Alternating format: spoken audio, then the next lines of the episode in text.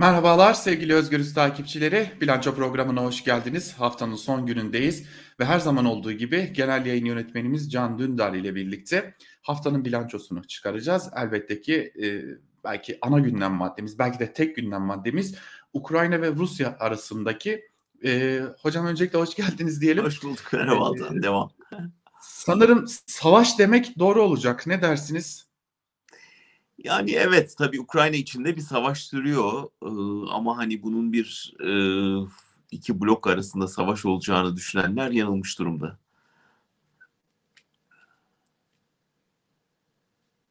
Evet.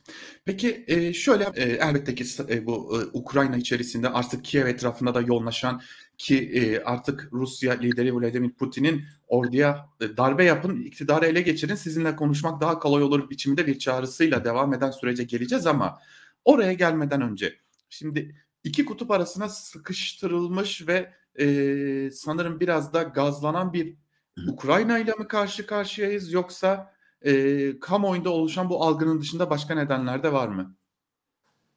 Tabii ki öncelikle bu dediğinin etkisi var. Yani Zelenski fazla güvendi NATO'ya ve Batı dünyasının desteğe koşacağına. Ee, işte Ukrayna'nın NATO üyeliği vesaire söz konusu olunca tabii Rusya'nın e, bu kadar ağır tepki vereceğini zannediyorum öngöremedi. Verse bile Batı dünyasının burada daha net ve sert bir tavır alacağını tahmin etti ve yanıldı ve pahalı bir yanılgı oldu bu tabii. Peki şöyle sorarak devam edelim. Şimdi Ukrayna sürekli olarak liderleri değişen bir Batı yanlısı, bir Rus yanlısı, Rusya yanlısı liderlerin geldiği, liderlerin zehirlendiği, farklı ülkelere kaçmak durumunda kaldığı bir ülke. Fakat bu defa Zelenski sanki kaçan lider olmamak için de mi direniyor? Çünkü e, malum şimdi Vladimir Putin'in bir e, açıklaması vardı. Hani Ukrayna diye bir şey yok demeye getirdi Rusya lideri. Acaba Ukrayna'nın e, bu boşluğu doldurulması için bir kahramana mı ihtiyacı var ve e, Batı acaba Zelenski'yi biraz da o yönde mi e, öne çıkarıyor?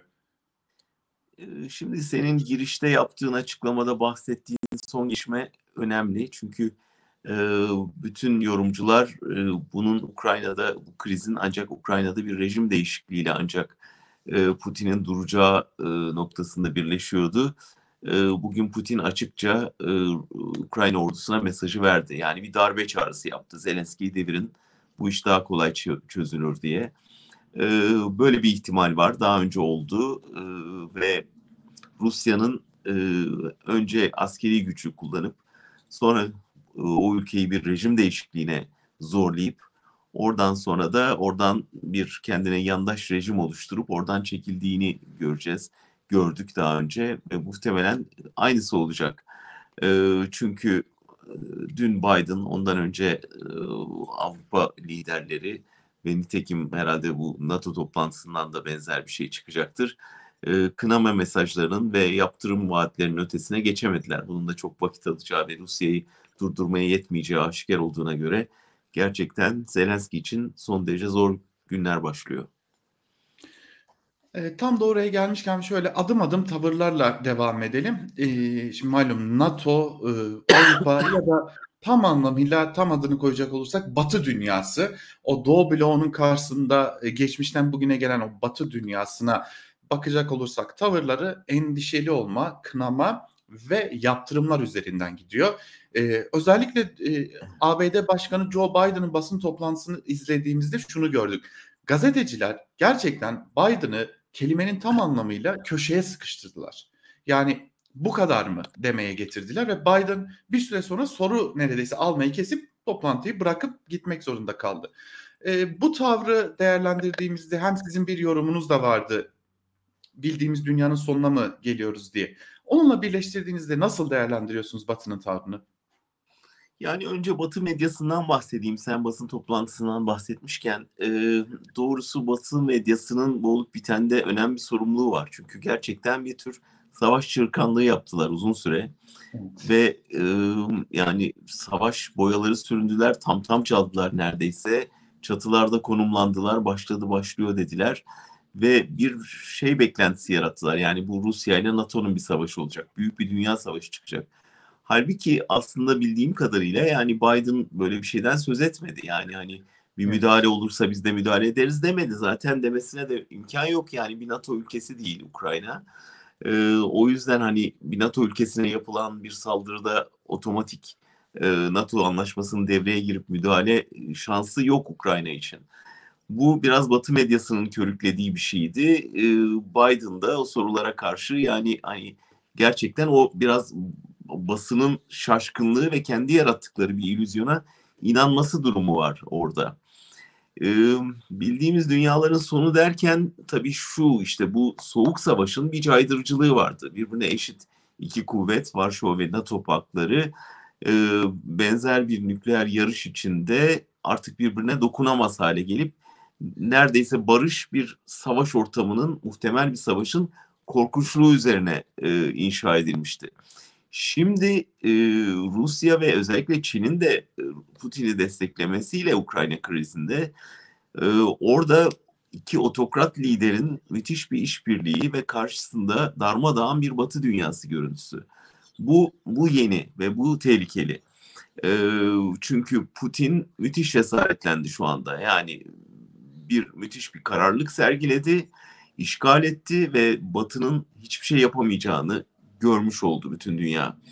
Ee, bu tabii hani Gürcistan'a, Belarus'a, çevredeki bütün ülkelere bir mesaj yani bakın sizde de en ufak bir kımıldama olduğunda ben buradayım ve gördüğünüz gibi güvendiğiniz Batı sizi korumaya gelmeyecek mesajı. Ee, o yüzden e, bu Sovyet Çin ittifakı, Rus Çin ittifakı eğer kalıcı olursa yani sadece bizler değil çocuklarımızın geleceği için çok zorlu bir dünya çıkacak karşımıza. Kaldı ki bu savaşın ne yazık ki hani iyi tarafı da yok. Hani iyilerle kötüler birbiriyle savaşmıyor. Yani NATO'nun da ve Amerika'nın da iyi bir sicili olduğunu söyleyemeyiz. İşte Afganistan'da gördük, Irak'ta gördük, Suriye'de gördük. Yani neye muktedir olduklarını, çıkarları zedelendiğinde neleri göze alıp nelerden neleri görmezden gelebildiklerini ve burada da son olayda çıkarlarının özellikle doğal gazla ilişkili endişelerinin ne kadar belirleyici olduğunu gördük. O yüzden e, iyi tarafı olmayan bir savaş bu. Zelenski'nin destekçilerinin e, hani neonaziler olduğunu biliyoruz. Yani orada Ukrayna milliyetçiliğinin Nazilerden e, doğduğunu biliyoruz. Dolayısıyla hani orada da böyle çok e, bir mazlum halk var elbette. Ama hani ordunun asli unsurları ya da işte Zelenski'nin taraftarlarına baktığında gerçekten Nazi artıklarını görebiliyorsun. Ee, buna karşı Putin'i destekleyecek durumumuz da olmadığına göre burada iki tarafında durup barışın egemen olmasını dilemek başka dışında bize bir şey kalmıyor. Tam da o zaman bu konuyu elbette ki sıcak alana geri döneceğiz ama Türkiye özelinde bir soru soracağım. Ben basında şunu çok fark ettim ve açıkçası rahatsız oldum. Ee, sadece basında değil toplumun bir bölümünde de bunu görüyoruz. Ee, Rusya'yı Sovyetlerin bir devamı gibi gören bazı insanlar var. Ee, basının bir grubu e, Ukrayna'ya yakın duruyor, bir grubu Rusya'ya yakın duruyor. Ben hep buna benzetiyorum. Suriye iç savaşında e, bir futbol takımını destekleyen taraftarlar gibi taraf tutuyordu. Aslında sadece Putin'in e, Ukrayna'ya müdahale açıklamasını izlemeleri kafidir. Hani Sovyetlerle Rusya'nın, bugünkü Rusya'nın, Putin Rusya'sının ne kadar ilgisiz olduğunu doğrudan bir miras reddi vardı orada. E, tersine hani ülkenin sosyalist geçmişini suçlayan bir e, tavırdaydı Putin. E, yani so, bugünün Rusya'sı oligarkların hükmettiği bir otokrasi ee, elbette içinde hala demokratik unsurlar var. Neyse ki var. İşte savaş karşıtı gösterilerden onu görüyoruz. Yani Rusya sadece Putin'le açıklanamayacak bir ülke. Çok şükür ki öyle. Ama tabii ki Putin Rusyası bir otokrasi ve e, ve yayılmacı bir otokrasi. O yüzden hani savunulur yanı yok öyle baktığında.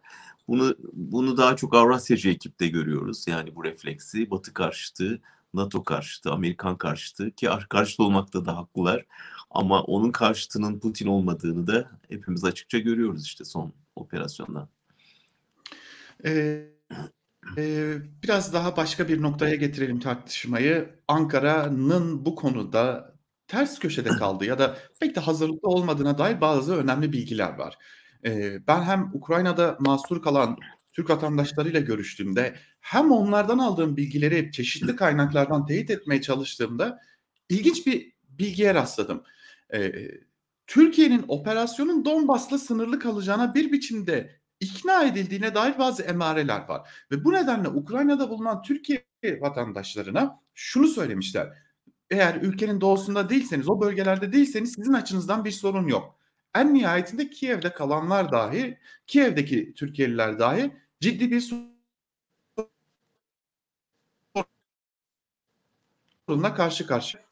Eee, bu bir rehavet mi? Bu bir Putin'e inanma mı? Bu bir hazırlıksızlık mı? Yoksa bu bir eşittir AKP iktidarı mı? Evet, zannediyorum 3'üncüsü doğru. Eee, çünkü baştan beri Erdoğan müthiş bir yalpalamadaydı. Yani şeyi düşünelim, S-400'ler kararını orada Rusya'yı yanına almak pahasına NATO'yu ve Amerika'yı karşısına aldı. Sonra Rusya'yı karşısına almak pahasına Ukrayna'ya silah satmaya başladı. E düşünün son savaşta e, Erdoğan'ın sattığı silahlarla Ukrayna e, savaşıyor. Karşısında Erdoğan'ın silah satın aldığı Rusya var. Yani böyle bir kaos yarattı ve bu kaosta ben iki tarafla da ilişki kurarım zannederek arabuluculuğa soyundu. Ve göründü ki Rusya Erdoğan'ı e, hiç kale almıyor ve ciddiye de almıyor. Böyle bir talep de yok. Erdoğan'ın kendi kendine yarattığı bir izyondan ibaret arabuluculuk meselesi. Ee, ki Avrupa bile o, o arabuluculuk çabalarında sonuç alamadı. O yüzden e, başta oradan bir e, yenen gol var. İkincisi tabii bu kadar doğalgaz ve e, buğdayda özellikle bağımlı olduğum bir ülkeye kafa tutuyor olmak e, ve bunun bir B planı yoksa e, ne kadar içi boş bir şey olduğu çıktı ortaya. O yüzden Ankara'nın tepkisi dikkat edersen Avrupa'nın tepkisine göre bir tık e, daha düşüktü. Yani öyle şiddetle kınıyoruz filan ibareleri yoktu Dışişleri'nin açıklamasında. Ha orada Dışişleri açıklamasına demişken şuna dikkat çekelim. Yani bir başka ülkeye silah zoruyla rejim değiştirmek amacıyla müdahale etmenin ne kadar yanlış olduğunu anlatıyor Dışişleri. Ee, ama aynısını Ankara'nın Suriye'de yaptığını düşünürsek yani rejim değiştirme amaçlı silahlı müdahale e, tam da Türkiye'nin Suriye'de yaptığı şeyin adı. O yüzden hani Putin çıkıp önce siz kendinize bakın dese ki buna benzer lafları var. Ee, Ankara'nın verebileceği bir cevap yok. O yüzden hani tencere dibin kara durumu var Ankara ile Moskova arasında. E, o yüzden de sesi fazla çıkamadı. E, bir de şunu dile getirmek lazım. Şimdi Zelenski ile bir ilişkileri vardı. Zelenski devrilince tabii e, Ankara'da açığa düşmüş olacak. E, hala Boğazlar meselesinin Ankara'yı zorlama ihtimali var. Eğer bu savaş böyle kalmaz da büyürse ve Rus donanmasının e, Karadeniz'e dönmesi gerekirse orada da ciddi bir kriz yaşanacak gibi görünüyor.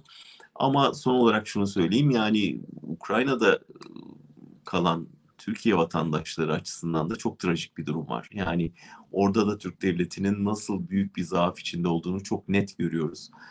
Ee, yani bir uçağı vatandaşlarını doldurup oradan çıkaramayan bir ülke görüntüsü. Çok hazin. Yani bir de üstüne üstlük uçak fiyatlarını artırma falan gibi çok e, hırsızlık zihniyetinin nerelere varabildiğini ve hani her krizden biz bir pay çıkaralım açık gözlülüğünün aç gözlülüğünün nerelere varabildiğini görüyoruz. Altan kaç uçağı var Erdoğan'ın sarayda? 13 mü 15 Yanlış hatırlamıyorsam 9'un üzerinde olduğunu biliyoruz. Evet yani şimdi hani hani bir emretse emrindeki uçaklar oradaki insanların canını kurtarmaya yeter yani ve hani bunu yapmayan bir saray yönetimi hani bu kadar lüksü kendine ayırıp orada zor durumdaki vatandaşını kurtarmak için o filoyu seferber etmeyen bir saray yönetimi e, açıkça gösteriyor işte e, saray kimin e, kime hizmet ediyor ve halktan ne kadar kopmuş durumda. Peki, eee, şimdi tekrar o sıcak sahaya dönecek olursak, yani, eee, çatışmaların olduğu, ııı, iki ülke arasına dönecek olursak size göre Zelenski'yi göndermek Putin için yeterli olacak mı ya da Putin'in durma noktası, eee, Batı karşısında bunca dağınıkken Ukrayna ile sınırlı kalacak mı?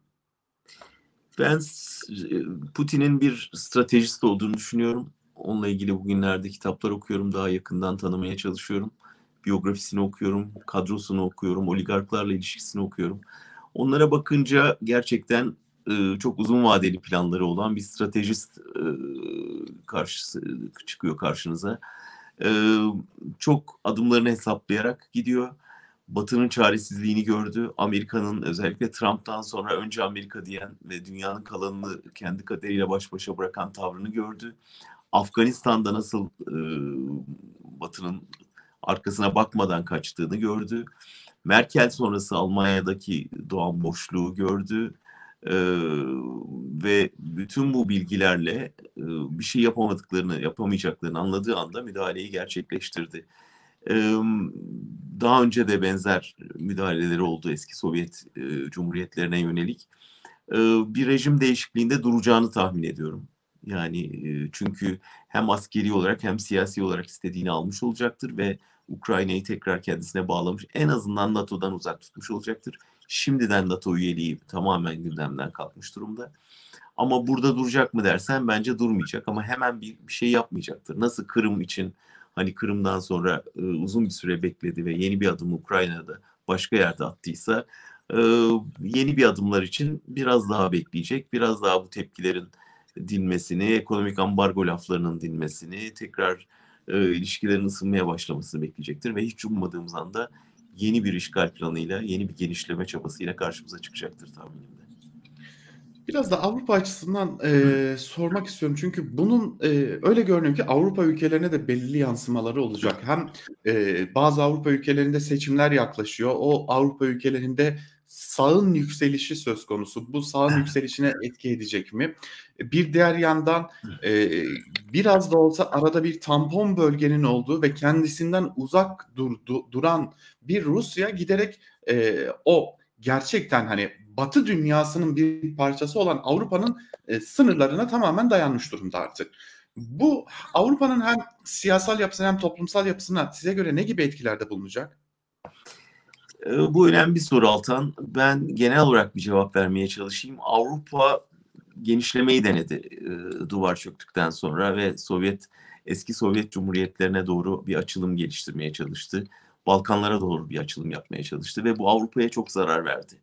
Stratejik olarak belki Rusya'yı kuşattığını düşünüyordu ama tersi oldu. Avrupa'nın iç dengeleri bozuldu. Avrupa e, o demokrat özünü kaybetti. Bu ülkeler Avrupa standartlarına bir türlü ulaşamadığı gibi birden e, kendi iç düzenlerindeki e, yozlaşmayı Avrupa'ya yaydılar ve Avrupa Avrupa görüntüsünden çıkmaya başladı. Yani Avrupa'yı bildiğimiz var eden değerler önemini kaybetmeye ve e, nüfus yapısı değişmeye, e, ilgileri, çıkarları değişmeye başladı. Şimdi aynı şekilde işte bu eski Sovyet Cumhuriyetlerine doğru açılma çabasında da aynısını görüyoruz. Dikkat edersen Ukraynalılar lafa Avrupa'nın ortasında bir savaş var, kimse aldırmıyor diye başlıyor. E, orası Avrupa'nın ortası değil. Yani e, öyle görmek istedi Ukraynalılar. Avrupalılar da belki onu buna inan, onları buna inandırdılar ama şu anda görüyoruz ki e, Avrupalı yapılmaya çalışılan yer Avrupalı değil, hala e, Rusya'nın ağır etkisi altında ve bunu öğrenmek biraz acı oldu tabii hem onlar için hem Avrupalılar için. O yüzden Avrupa genişleme planının aslında çöktüğün, çöktüğüne tanık oluyoruz ve tekrar ben içine büzüştüğünü, büzüşme ihtiyacı duyacağını düşünüyorum. Senin de bahsettiğin o aşırı sağın yükselişi bunda etkenlerden, önemli etkenlerden biri. E, tabii e, yükselen sağ burada birçok ülkeyi tehdit ediyor ve kara kara düşünüyorlar ne yapacağız diye. Hem bu ülkeler ekonomik olarak Avrupa Birliği'ni çok sömürüyor ve bir türlü beklenen gelişmeyi göstermiyor. Hem de kendi iç dinamiklerini tamamen alt üst etmiş durumda. Ee, bu, bu kayıttan biraz önce Fransız Yeşilleriyle e, çok geniş bir grupla bir toplantı yaptık. Aynı endişeleri dile getirdiler. Yani Fransa'da seçimler yaklaşıyor ve e, aşırı sağın ciddi bir yükselişi söz konusu başkanlık seçimlerinde. E, bütün bu tabloya baktığında e, Putin'in daha cesaretlenip daha çok fazla zemin kazanacağını, Avrupa'nın giderek kendi içine büzüleceğini önümüzdeki e, 10 yıl içinde öngörmek mümkün. O zaman bu soruyu biraz da bize uyarlayarak da sormak istiyorum. Malum şimdi Türkiye'de eriyen bir AKP iktidarına dair e, emareler söz konusu. Muhalefette bir toparlanma çabası en azından var.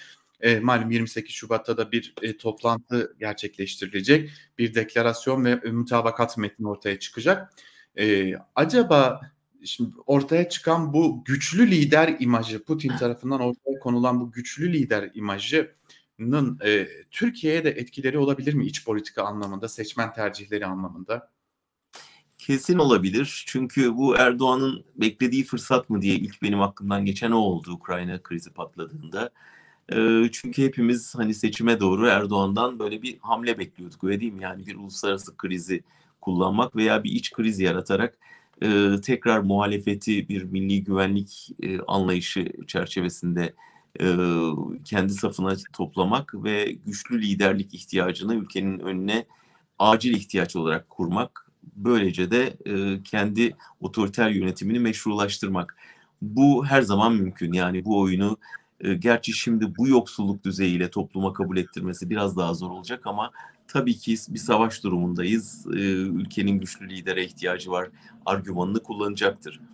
Burada benim açımdan e, tabii üzücü olan e, böyle kriz durumunda ülkeyi bu fırtınadan kurtarıp e, salimen kıyıya yanaştıracak bir liderlik, bir kaptanlık muhalefet partilerinde var mı diye sorarsan e, ben doğrusu şu son birkaç günde onu da gördüğümüzü söyleyemem. Yani e, toplum krizi yakından takip edecek, dünya liderleriyle temasta olacak. En azından muhalefetle mu, muhalefet partileriyle ilişkide olacak. Yaratıcı çözümler getirecek, alternatifler önerecek bir liderlik bilmiyorum görüldü mü ben göremedim doğrusu. Ne yazık ki. Yani İmamoğlu'nun Münih Güvenlik Konferansı'ndaki performansına baktığımda da aslında ona batıdan bir teveccüh gösterildiğini ama gereken karşılığı alamadıklarını gördüm. Çünkü şu anda beklenen nedir? Yani CHP'den Sosyalist Enternasyonel içinde sesini yükseltmesi ya da işte Ukrayna ile belki dayanışma göstermesi vesaire hiç böyle şeyler görmüyoruz. Tamamen kendi içine kapanmış, Türkiye'nin ötesini göremeyen ve dar bir perspektifte alternatif dış politika çözümleri üretemeyen bir manzara arz ediyor. Bu muhalefet açısından böyle. Türkiye açısındansa belki en büyük ders kendi kendine yetiyor durumda olmanın ne kadar büyük bir nimet olduğu. Türkiye bir dönem öyle bir ülkeydi. Ama şimdi dışarıdan buğday alacak ve doğalgazla tamamen bağımlı hale geldiğiniz zaman bütün uluslararası ilişkilerinizi de ekonominizi de belirleyen bir şeye dönüşüyor bu ve güç karşısında, mecburiyet karşısında boynunuzu büküyorsunuz ve kabullenmek zorunda kalıyorsunuz. O yüzden Türkiye için çok önemli bir ders var burada da. Şimdi Amerika'yı da ayrıca konuşmak istiyorum. Çünkü e, New York Times'ın bir haberi var ve bu haber Biden'ın e, bence bilmem katılır mısınız ama e, koltuğunun pek de sağlamda olmayacağını da gösteren bir haber. Çünkü e, New York Times'ın haberinin mealine göre e, Amerikalılar Ukrayna'yı işgal etmesi, etmemesi için Çin üzerinden Putin'i ikna etmeye çalışıyorlar. E, Çin'le hatta Biden'ın çok ısrarla üzerinde durduğu e, istihbarat raporlarını paylaşıyorlar. En nihayetinde Çin bu istihbarat raporlarını e, tam anlamıyla Rusya'ya teslim ediyor ve Çin'i e, Çin Amerika Birleşik Devletleri'ni bir yerde arkadan vurmuş oluyor. Ee, az önce bahsettiğimiz o Biden'ın basın toplantısı performansı ve bu tabloyla birleştirince ABD'nin geleceği nasıl olacak? Orada da doğrusu çok iç açıcı bir tablo yok. Dünya e, gidişatı açısından tabii demokratların iktidara gelmesi bayağı bir rüzgar estirmişti. Dünya Trump belasından kurtuldu diye. Ama e, Biden e, beklenen performansı şu ana kadar gösteremedi. Özellikle önce Afganistan'da sonra Ukrayna'da sergileye sergileyemediği liderliğe baktığında e, dünya için e, bir kazanç değil bir kayıp olduğu manzarası çıkıyor. Tabii ki biz e, emperyal planları olan ve her yere müdahale eden bir Amerika e, karşıydık. Ama e, burada da e, tamamen hani işgal durumunda bile ses edemeyecek kadar e, acizleşmiş bir Amerika manzarası görüyoruz. En azından e, Avrupa'dan da bir barış mesajı çıkmadığında e, güçler dengesinin tamamen alt üst olduğunu ve tahterevalinin bir kefesinin tamamen ağır basıp öbürünü boşlukta, havada boşlukta bıraktığını görüyoruz. E, bu Türkiye için de dünya için de gerçekten büyük bir tehdit. E, otokrasinin iktidarına gidiyor dünya. Yani otokratların iktidarına gidiyor. Yani e, Çin liderinden, Putin'den, Erdoğan'dan ve şimdi Fransa'da mesela yükselen önemli e, aşırı sağcıların yükselişinden, aşı karşıtlarından, e, savaş yanlarından, barış karşıtlarından e, oluşan büyük bir e, tehlikeli koro dünyada daha çok ses vermeye başladı. Bu hepimiz için çok büyük bir tehlike. O zaman son soruyla bitirmiş olayım. Şimdi Rusya Dışişleri Bakanlığı'ndan yine bir açıklama var ve diyor ki Rusya Dışişleri Bakanı İsveç'in ve Finlandiya'nın da NATO'ya kabul edilmesi halinde bunun askeri ve politik sonuçları olacaktır. Ee, sanırım biz belki birkaç hafta sonra belki çok kısa bir süre sonra Ukrayna krizini konuşmuyor olacağız ama çok başka, çok yeni ve bu defa daha derinden etkileyecek krizler geliyor gibi. Hem bu ihtimali konuşalım hem de e, Türkiye'nin ne yapması gerektiğini biraz e, toparlamış olalım. Yani bir Ukrayna'nın bir bulaşıcı etkisi olacağı kesin çevre ülkelerde. Ee, en azından tehdit algısı çok değişti. Ee, Rusya dişlerini gösterdi ve o dişlerin e, ne, ne çok yara aldırabileceğini gösterdi. Eğer bir darbe durumunda Zelenski iktidarı devrilirse e, bu Putin için çok büyük bir zafer olacaktır. Ve öbürlerine ibretlik bir ders olacaktır. Sadece Rusya'dan korkan çevre ülkelere değil, Avrupa'ya ve Amerika'ya da yani ben istediğimi yapabiliyorum size rağmen ve sizin yaptırım tehditleriniz ya da şiddetle kınamalarınız beni zerrece etkilemiyor anlamı taşıyacaktır. Dediğim gibi bu dünya dengesinde önemli bir kırılma noktası ve e, Putin'in önünü çok açan ve Rusya'nın yayılmacılığına hizmet eden bir şey. Bir direnç noktası oluşturamıyor Avrupa. Bunu bunu görmüş olduk. Hele Amerika'nın e, kendi içine dönmesiyle Avrupa hepten boşluğa düşmüş durumda. Hele Brexit'le İngiltere'nin kopmasıyla ve Merkel gibi karizmatik bir liderin e, çekilmesiyle Avrupa bir tür lidersiz kaldı ve her kafadan bir sesin çıktığı bir kağıttan kaplana dönüştü. E, bu Avrupa içinde, dünya içinde riskli bir durum. Çünkü ne de olsa e, bütün defolarına rağmen Avrupa bir yerde özgürlüklerin, demokrasinin, insan haklarının e, yeşerdiği bir kıta ve o kıtanın bu hale gelmesi ve onun karşısında otokratların güçleniyor olması hepimiz için büyük tehdit. Türkiye'ye gelince e, şimdi artık Erdoğan'ın yalpalamasının faturasını ödüyoruz. Yani politika dış politikadaki yalpalamalarının faturasını ödüyoruz. Daha da ödeyeceğiz muhtemelen.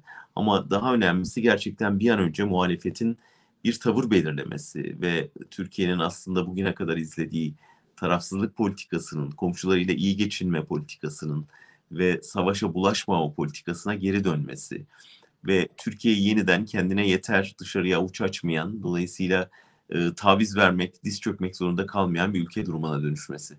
Bu olduğu zaman ancak Türkiye daha huzur içinde uyuyabilecek ama e, her taraftan e, herkesle borcu, herkesle kavgası olan bir ülke görüntüsü sonunda hepimize çok ağır bedeller ödetiyor. Evet, ne yazık ki yine geçtiğimiz hafta iyi temennilerle kapattığımız programı bu hafta daha e, kötü şeylerle açtık. Artık temennide bulunmanın da bir anlamı var mı yok mu ondan da emin değilim ama e, size de çok çok teşekkür ederim. E, konuyu derinlemesine e, birlikte ele Ben ederim. sağladığınız için. Ben teşekkür ederim Altan. Evet sevgili Özgürüz takipçileri bugünlükte bu haftalıkta bilanço programını burada noktalamış oluyoruz. Haftaya yine Özgürüz Radyo'da umarız ki daha iyi gelişmelerle karşınızda olabiliriz. O güne kadar hem kendinize hem de aklınıza iyi bakın. Hoşçakalın.